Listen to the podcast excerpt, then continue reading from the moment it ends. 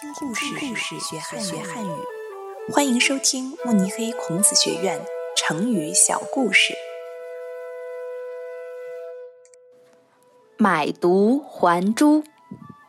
楚国有一个珠宝商，他得到了一颗非常名贵的珍珠，想要卖个好价钱。他觉得，要想体现出珍珠的身份。就应该给珍珠好好的做一个包装。于是，他花大价钱买来了珍贵的木兰，又请来了手艺高超的匠人，给珍珠做了一个小盒子。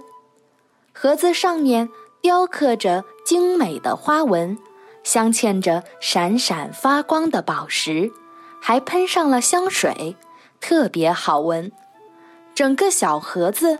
就是一件精美的艺术品，这个珠宝商就满怀期待地拿着装着珍珠的盒子做生意去了。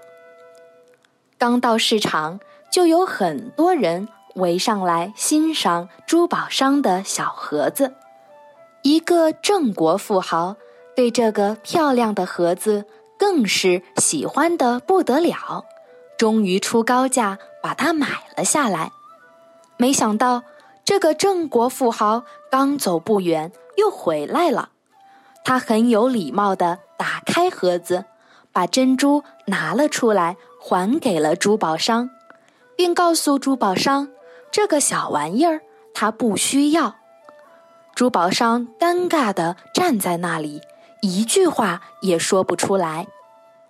现在，我们用“买椟还珠”来比喻。没有见识，主次不分，取舍不当。